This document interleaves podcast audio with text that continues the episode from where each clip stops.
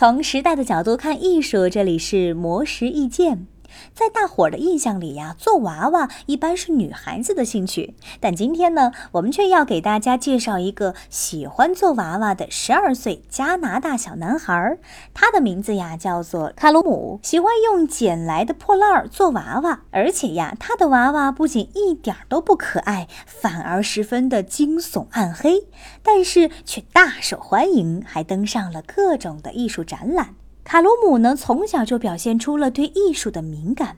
两岁的时候，他就喜欢上了手工制作，从纺织品到粘土都尝试过。卡鲁姆在十岁的时候开始制作雕塑，为此呀，他每天把自己泡在房间里，花大量的时间做雕塑。即使出门的时候呢，他也把心思全放在寻找有趣的材料上。在他的房间里呀，到处都是做雕塑用的纸粘土、颜料、碎布等等各种填充物的材料。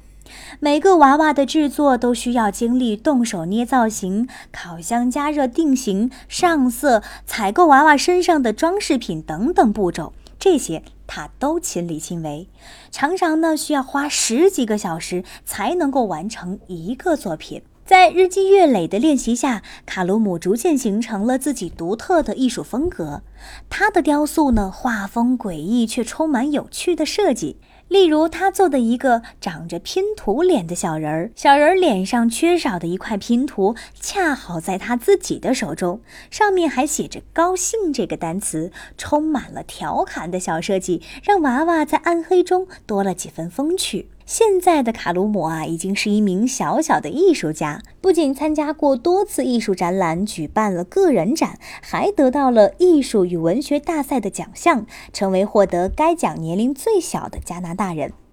卡鲁姆说：“很多人觉得他的雕塑很黑暗、很吓人，但他却觉得一点都不吓人，只是一种老式的艺术风格。他将自己做的娃娃称为隐喻雕塑。”因为在他看来，每一个娃娃都是在讲述自己的故事。